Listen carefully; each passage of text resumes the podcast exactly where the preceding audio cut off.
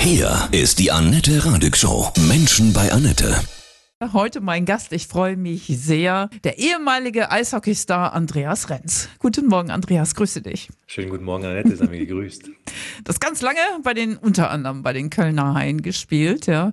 Und du hast ein Buch geschrieben, Dein härtester Gegner bist du selbst. Wie mich das Leben lehrte, mich radikal selbst zu lieben. Du bist ein Mann der neuen Zeit.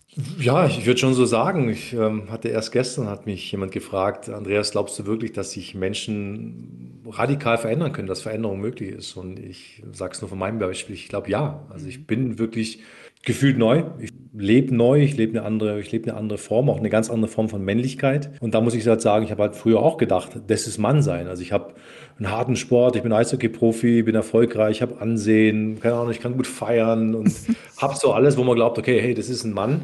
Aber tief drin war es viel Schwäche, da war es viel Kompensation von eigenen Themen, viel Weglaufen vor mir selbst und das durfte ich eindrucksvoll erfahren und deswegen ja, habe ich mich diesen Themen, meinen Schwächen in mir gestellt und ich fühle mich heute viel, viel stärker als Mann im Leben wie damals, obwohl ich 10 Kilo Muskelmasse weniger habe. Erzähl mal aus deinem alten Leben nochmal, wie das war als Eishockeystar, als harter Kerl.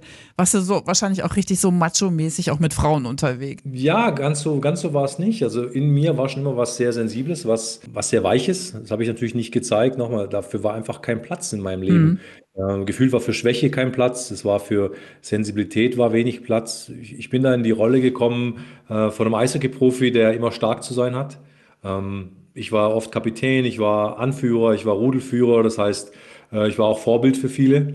Und ich war immer gefühlt der Letzte, der an den Sieg geglaubt hat. Das, das war immer dieses Vorangehen, hart sein und irgendwann hat dann die Boulevardpresse in Köln mich Eisenrenz äh, genannt. Aufgrund A, meiner, meiner harten Spielweise, aber auch weil ich immer gespielt habe. Egal, ob ich krank war und äh, Fieber hatte oder Antibiotikum oder die Handgelenke gebrochen oder Kniescheibe gebrochen oder drei Wochen nach dem Kreuzband. Ich habe halt immer gespielt und war dieser, war dieser Eisenrenz und habe halt irgendwann mich so mit dieser Rolle identifiziert, der harte Eisenrenz, der keine Schwäche zeigt, zu sein, dass ich gemerkt habe, ich fahre nur eine Seite von mir und für das andere mhm. ist überhaupt kein Platz. Und ja, zu dieser Rolle ähm, hat er noch gehört, äh, zu feiern und auch wild zu feiern und auch damals auch eine andere Seite, die ich hatte, dass ich auch meine damalige Frau betrogen habe und, und, und fremdgegangen bin. Wann kam dieser Change, dass du gemerkt hast, so geht das nicht weiter? Andreas? Für eine Veränderung oder für einen Wechsel brauchen wir Menschen Krisen und ich habe äh, schon einige Krisen dann bekommen. Erstmal war es eine Beziehungskrise. Also da bin ich ganz ehrlich, dass ich mich dann irgendwann so verstrickt habe mit Fremdgehen und Affären, dass ich dann irgendwann mal zwischen zwei Frauen, zwischen meiner damaligen Frau und einer Affäre stand. Und das hat mich innerlich so aufgefressen, weil, weil tief drin war unglaublich viel Schuld äh, meiner Frau gegenüber. Äh, da habe ich mich selbst verurteilt, aber irgendwo konnte ich das alles nicht mehr loslassen. Also ich bin dann in einer, in einer ganz, ganz tiefen Beziehungskrise gelandet, die lange Jahre ging und ich konnte es einfach nicht lösen. Also ich konnte nicht mit einer der Frauen, ich konnte nicht ohne. Also es war sehr toxisch, auch die Frauen konnten nicht loslassen. Mhm. Und ich glaube, Höhepunkt dieser Krise war dann, als mir damals gefühlt der Sport entrissen wurde. Also diese Rolle des Eisenrenns und der Sport, das war so meine heile Welt, das war meine, meine Blase noch, da konnte ich irgendwo eintauchen. Und durch eine ganz, ganz schwere Augenverletzung musste ich dann diesen Sport beenden. Und ich glaube, als das noch weg war, das war dann so Rock Bottom meines Lebens, weil ich irgendwo gedacht, okay, wer bin ich überhaupt, wenn ich nicht der Eisenrenz bin? Und ich habe eine Beziehungskrise und meine Rolle ist weg und der Applaus ist weg und was bleibt übrig von mir? Und so habe ich mich gefühlt, komplett minderwertig, ähm, voller Schuld. Und ich habe gemerkt, Andreas, jetzt wird es Zeit, das alles aufzuarbeiten und das Leben zu verändern. Wie hast du das selber geschafft, dich da rauszuholen? Hattest du einen Coach oder hat dir jemand geholfen? Rückblickend äh, bin ich ehrlich und da, da schmunzle ich ein bisschen mit mich selbst, weil ich da auch wieder, ich war absoluter Leistungsmensch und ich bin da auch wieder in die Leistung gegangen. Ich habe gesagt, okay, so Persönlichkeitsentwicklung, da muss man jetzt richtig anpacken. Und ich habe dieses Thema auch richtig angepackt. Also zuerst bin ich auf den Kilimanjaro gerannt, damals mit verletzten Knie und habe gesagt, okay, wenn ich da oben bin, äh, da bekomme ich die Erleuchtung. Da habe ich Klarheit und habe mich da hochgequält, habe die Höhenkrankheit bekommen, bin da oben fast, fast gestorben und lag da zwei Tage im Koma danach. Wirklich so ganz romantisch gedacht, da oben weiß man Bescheid, am Dach von Afrika. Und dann hat das nicht funktioniert und habe ich gedacht, okay, dann vielleicht der Dschungel. Dann war ich im Dschungel unterwegs und äh, hat auch nichts gebracht. Und dann war ich im Schweigekloster. Also es war irgendwo immer auf der Suche und schon sehr intensiv gemacht. Aber dieser Rucksack, den ich hatte, der in mir da, da war, der war immer mit dabei. Der wurde nicht weniger. Und dann kam der Punkt, dass ich gemerkt habe, okay, alles ist Suchen ist sinnlos und, und ich war so am Ende meiner Kräfte, dass ich mich einfach, dass ich ein Stück weit aufgegeben habe, das Suchen, würde ich sagen. Und das Kämpfen gegen dieses, äh, gegen das Gefühl, was dann in mir hochkam. Und dann war ich der Weg zu sagen, okay, was kommt denn da hoch? Und da kam erstmal ganz viel Leere in mir. Da kam erstmal ganz viel Vakuum, da kam erstmal ganz viel Nichtliebe. Und dann kamen auch ja, Bilder meiner Kindheit, wo ich, äh, wo mir mein Papa aus einem, in einer dramatischen Situation weggerissen wurde, wo ich den so Gefühl verloren hatte, wo ich abgestoßen worden bin von, von vielen Menschen, wo ich Ablehnung erfahren habe und wo es so, ein, so einen tiefen Schmerz in mir gab, ich bin nichts wert, keiner hat mich lieb und ich muss immer stark sein und es allen beweisen. So, das war der Ursprung und da kam ich raus und dann habe ich mir angefangen, Coaches zu holen, Seminare zu besuchen, um mhm. zu sagen, hey, ich, ich, muss diesen Schmerz, der in mir drin ist, dieses Vakuum, das muss ich aufarbeiten. Aber da habe ich mir Hilfe gesucht. Also war es als Kind auch schon immer so, ich kriege nur Liebe durch Leistung? Ja, also es war so, dass, dass mein, also erst kam ich mit sechs Finger auf die Welt, ähm, was erstmal gar nicht so dramatisch ist, aber äh, für meine Mutter war das sehr schlimm, die war sehr traurig. Ähm, die Ärzte haben das dann einfach sehr, äh, will ich sagen, pragmatisch abgebunden. Aber es war von Anfang schon, seit ich auf der Welt bin, so das Gefühl, ich bin nicht richtig. Meine Mutter hat viel geweint, die Leute haben gesagt, was ist mit dem los? Komisch, sechs Finger. Also dieser Klassiker hat das Kind zehn Finger, nein, der hat elf. Hm. Ähm, das heißt, du warst schon immer so was sehr, sehr Besonderes. So hätte ich das gedeutet. Ja, würde ich sagen, aber für mhm. dieses Kind, das einfach normal sein ja, wollte, war es, glaube ich, so ein Gefühl, ich bin nicht okay. Mhm. Und dann eben ist mein Papa mir weggebrochen. Ähm, und ich war einfach zu schwach, damals mit fünf ihn zu retten. Und da war so der Gedanke, ich bin zu schwach, ich, ich kann ihn nicht retten. Mhm. Ich glaube, ein weiterer Tiefpunkt, tiefer Punkt war, so kam ich auch überhaupt zum Eishockey. Mit zehn Jahren bin ich vom Fußball weggeschickt worden und ich habe Fußball sehr gemocht, weil ich zu schlecht war. Und das war einfach sehr, ja, hart damals, würde ich sagen. Der Trainer hat mir einfach gesagt, du darfst nicht mehr kommen, du bist zu schlecht, bleib weg. Mhm. Und dieser, dieses Kind so verletzt, der eh schon gedacht hat, ich bin nicht gut genug und das hat genau in diese Kerbe geschlagen, dass ich dann zum Eishockey bin und, und um was Neues wollte und die haben auch gesagt, ah, nee, du bist zu schlecht, du bist zehn Jahre alt und äh, du kannst nicht mal Schlittschuh laufen, wir können dich nicht gebrauchen. Da weiß ich noch, da gab es dann wirklich so einen Schwur in mir, ich werde alles tun, um nicht mehr weggeschickt zu werden, um dabei sein zu dürfen. Und glaube, das war der Motor, würde ich sagen, der Motor meiner Karriere, auch der Motor dieses Leistungsmenschen, der gesagt hat, das tut hier gerade so weh, äh, dieses Wegschicken, dieses nicht geliebt werden, dass ich einfach ganz viel tun muss, um das nicht mehr fühlen zu müssen. Und dann bin ich in die Leistung, in die Hochleistung. Und ähm, wie gesagt, ich habe spät angefangen mit Eishockey, mit zehneinhalb, da spielen andere schon vier, fünf, sechs Jahre. Das heißt, ich habe einiges aufzuholen gehabt. Und das habe ich.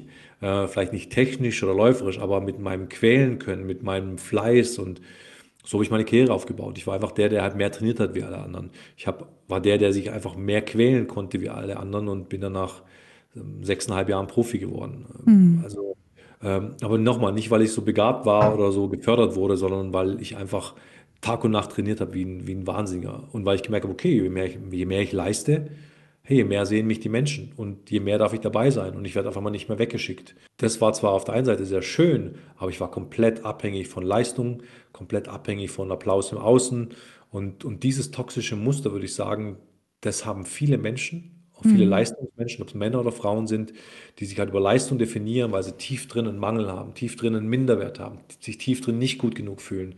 Und die die Sorte von Menschen, die das haben, die erreichen oft außergewöhnliche Dinge.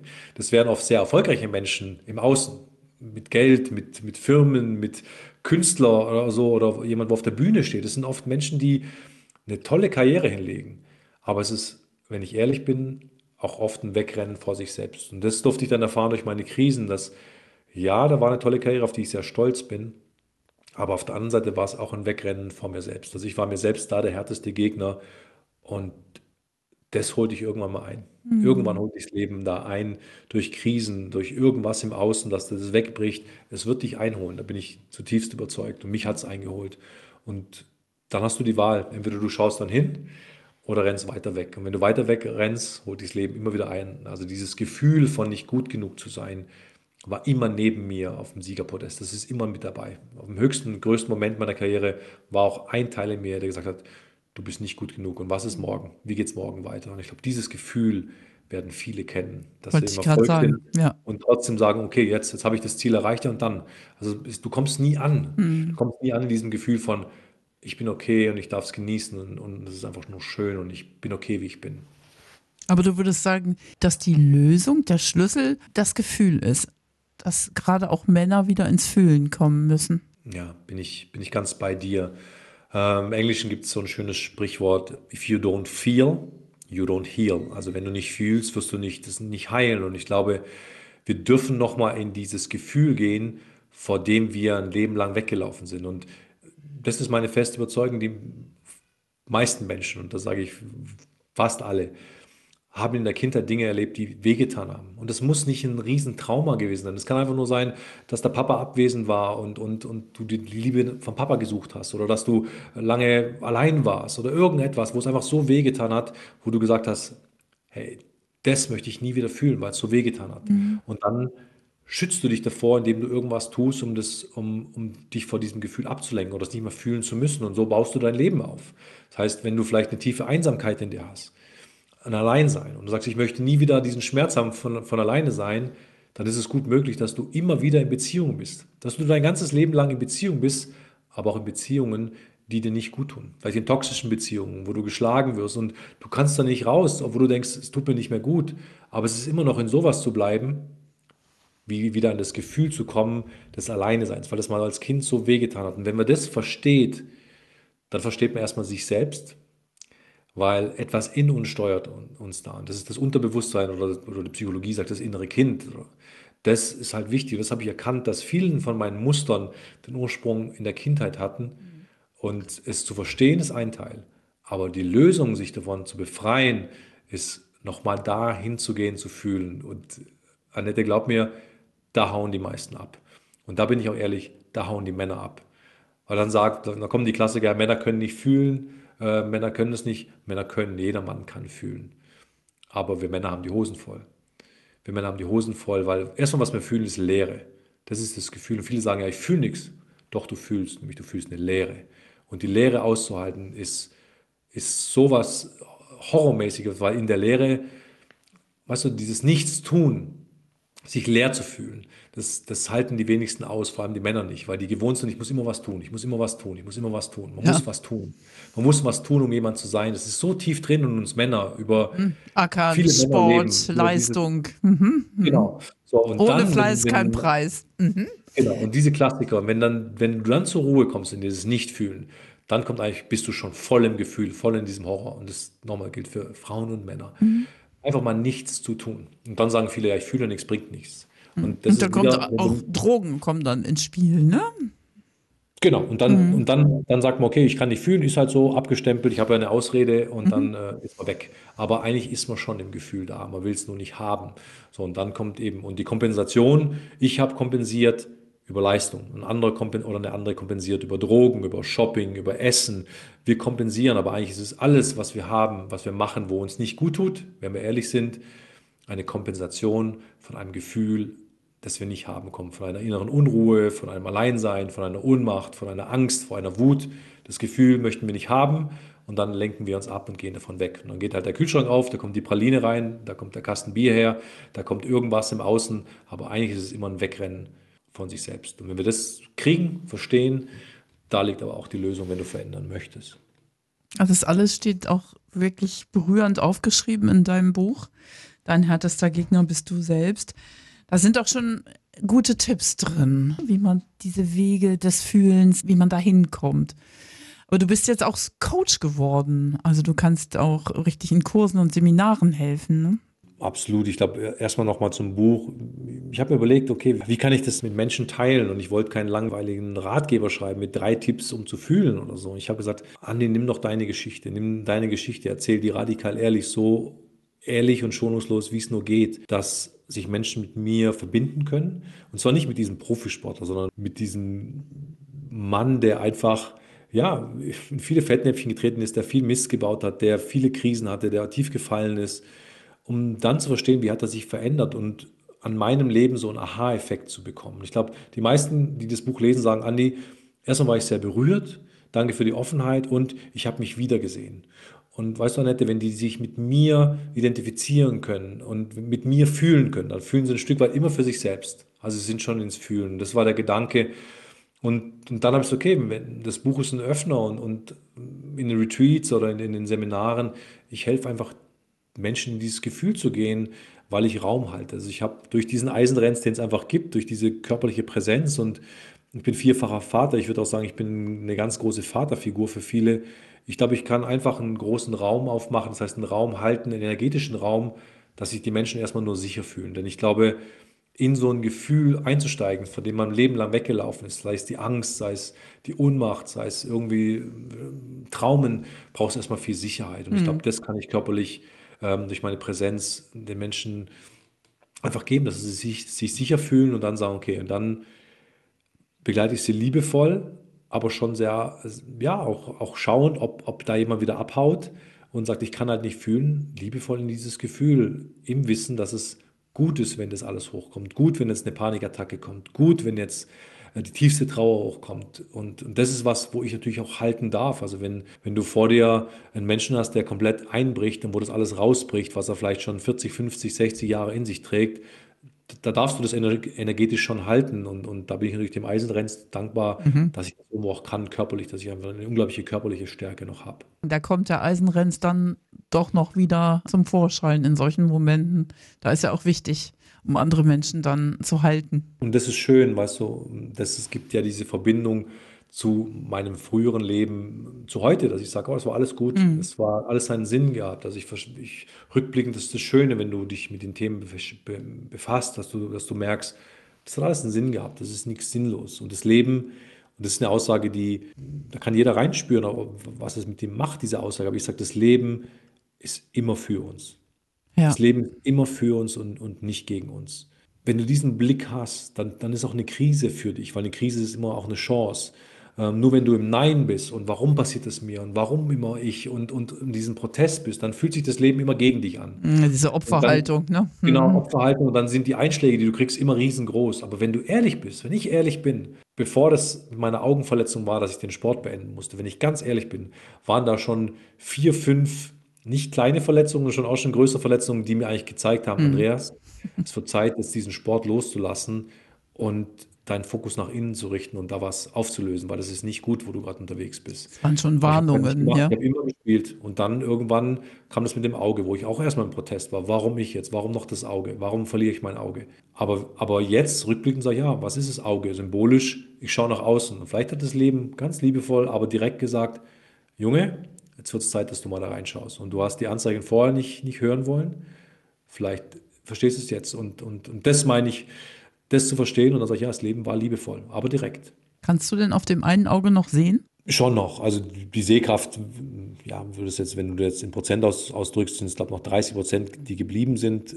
Es ist okay für den Alltag, dass ich da schemenhaftes noch sehe und die Bewegungen sehe, aber nicht mehr wie früher und vor allem an den Profisport war halt nicht mehr zu denken. Was sagen denn deine Ex-Kollegen? Die wissen ja auch, dass du, mhm. dass du dieses Buch geschrieben hast, dass du über Gefühle sprichst, über die neuen Männer. Was sagen die zu dir? Bisher, das, was bei mir ankommt, ist sehr positiv, aber vielleicht sagen es die anderen nicht. Aber mhm. äh, ich, ich genieße einen großen Respekt äh, bei meinen ehemaligen Mitspielern. Ich genieße einen großen Respekt als, als Athlet, ähm, weil ich glaube, jeder, der gegen mich gespielt hat, hat gewusst, okay, gegen den zu spielen, das ist eine Aufgabe. Also das, du wusstest, wenn ich mit dem in die Ecke gehe, dann geht es aufs Ganze. Und so bin ich als, als Mensch, als Typ ähm, sehr direkt. Und ich glaube, diesen Respekt genieße ich ähm, im Sport, auch noch bei den Fans, auch bei den gegnerischen Fans. Der Eisenrenz, den hat man zwar gehasst, aber irgendwie hat man auch, auch spannend mhm. gefunden. Das heißt, ich glaube, wenn ich über diese Themen spreche, wenn ich über Selbstliebe spreche, dann ist es schon erstmal, dass sie sagen, okay, wenn, wenn der Typ darüber spricht, dann, dann, oder spricht, dann, dann hören wir dazu. Dann äh, wird es nicht gleich belächelt. Ich glaube, ich habe hab dann Zugang auch, auch zu Männern, mhm. weil ich sehr erfolgreich war und ich war mit dem, was ich getan habe, außerordentlich erfolgreich. Und trotzdem sage ich, dass mir was gefehlt hat und trotzdem sage ich, dass mein Leben jetzt entspannter, schöner und noch erfolgreicher ist. Nicht unbedingt immer auf finanzieller Ebene, sondern als Mensch und, und wie du lebst. Deswegen sage ich, ist die Selbstliebe für jeden Menschen, muss das größte Fundament sein. Und wenn es da mangelt, dann wirst du ein Problem haben in deinen Beziehungen, dann wirst du auch ein Problem haben, das Leben zu genießen. Und irgendwann kommen halt die, die drei Ks, Krise, Krankheit oder Konflikt, die werden dich einholen, ohne jemand Angst zu machen. Äh, wir werden jetzt einfach alle gerade geschüttelt, als ob das Leben uns alle schüttelt und sagen, hey, aufwachen, da hinschauen. Also da sind Themen, löst die auf und äh, da ist noch was anderes da. Und ich glaube, deswegen kommt da sehr viel Anerkennung, Respekt, auch Mut, dass sie sagen, wow, sehr mutig, dass ich ja über Versagensängste spreche und dass ich äh, eine Stunde vor jedem Spiel auf Toilette saß, ähm, mhm. aus Angst zu versagen. Es ist einfach, ich, klar, ich breche auch viele Tabus, auch mit dem Thema Fremdgehen. Äh, es ist so in unserer Gesellschaft, dieses Thema Fremdgehen, Affären und, und spricht, wird so wenig darüber gesprochen. Ich habe lang ausgeholt jetzt, aber es kommt viel Respekt und viel Anerkennung und auch, das ist das Schönste, sehr viel Dank. Glaubst du, dass es auch daran liegt, dass die Energien gerade so sind, dass, dass wir mehr ins Fühlen kommen oder gezwungen werden tatsächlich, auch gerade die Männer? Absolut. Es ist immer eine Sache, wie, wie äh, erklärst du Menschen sowas? Natürlich kannst du sagen, ich bin überzeugt, dass wir in ein neues Zeitalter gehen, dass das Altes nicht mehr funktioniert wird. Ähm, ich glaube Tiefe daran, dass sich Energien verändern auf der Erde, dass sich da viel verändert, aber das werden viele erstmal belächeln. Aber was Fakt ist, dass die Zeiten unruhig sind. Ich glaube, das kann jeder sehen, mhm. dass wir in unruhigen Zeiten leben, wenn du jetzt die Krisenherde nimmst, wenn du die Kriege siehst. Es gab immer Kriege auf der Erde, aber die Kriege kommen näher, die kommen näher an unser, an unser, an unser Land, an, an Deutschland. Wir haben in unserem Land gerade viel Krieg. Äh, du siehst, was für ein Wutpotenzial in den Menschen ist. Mhm. Du siehst, was in der, auf der Welt los ist. Also das kann keiner leugnen, auch ähm, der Zeit ähm, von Covid, dass nichts mehr so, wie es war. Und immer in Krisenzeiten machen sich die Menschen auf dem Weg nach Neuem, nach anderen Dingen, weil sie merken, okay, wenn ich jetzt mich verlasse auf unsere Regierung, wenn ich mich verlasse auf äh, unsere Währung ist schon toll und wenn ich mich verlasse, dass alles gut ist, dann bist du ein Stück weit verlassen. Das heißt, wir werden irgendwo gezwungen, hinzuschauen und zu schauen und nach neuen Dingen zu schauen. Und das ist immer, immer auch ein Anstieg von Persönlichkeitsentwicklung, von Spiritualität. Äh, ich glaube, die größte Bewegung war damals die Hippie-Bewegung. Was hatten wir im Außen? Wir hatten viel Krieg und irgendwann haben Menschen gesagt, hey, wir haben keine Lust mehr auf Krieg. Wir wollen Liebe, wir wollen Zufriedenheit.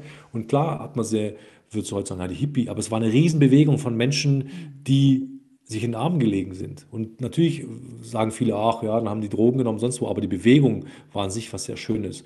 Und das wird kommen. Die Menschen werden sagen, nee, ich habe keine Lust mehr auf Krieg, ich habe keine Lust mehr auf das Ganze, ich habe keine Lust mehr auf dieses ganze System, das einfach krank ist. Unser System ist einfach krank, weil es aufgebaut ist auf Leistung, weil es ausgebaut ist auf Abhängigkeiten. Ich glaube, es wird, wird, Zeit, dass wir Menschen da wirklich hinschauen und, und äh, wirklich uns hinterfragen, was geht oder wie lebe ich selber.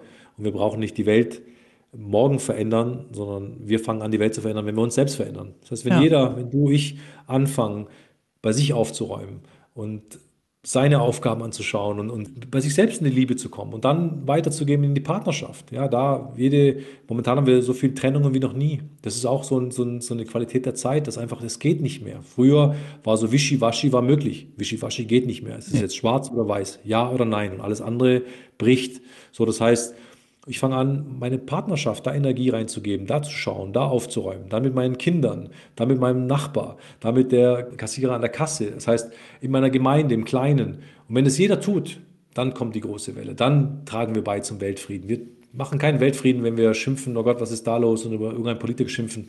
Da sähst du nur noch mehr Hass und Frust. Fang an bei dir selbst und schau dahin und, Entschuldigung, räum dein Shit auf. Und sei da ein zufriedener Mann, sei da eine glückliche Frau und dann tust du was fürs große Ganze. Mhm. Und darum geht es jetzt, dass jeder zu sich schaut äh, und da, dafür trete ich an.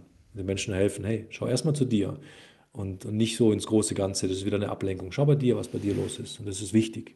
Andreas, wie ist der Mann der neuen Zeit? Das ist ein Mann, der, der ist sehr klar, aber der wird von seinem Herz geführt.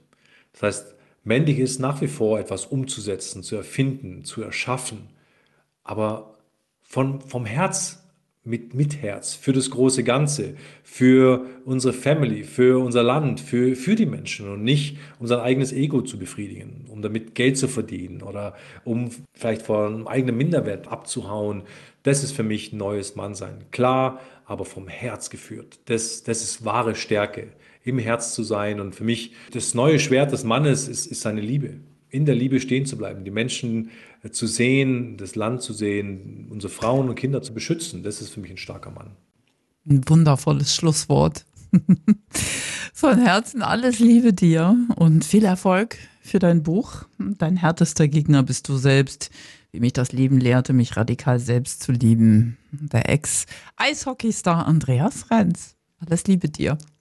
Danke, Nette. Danke für die Einladung und alles Liebe und ganz viele Grüße in die Welt.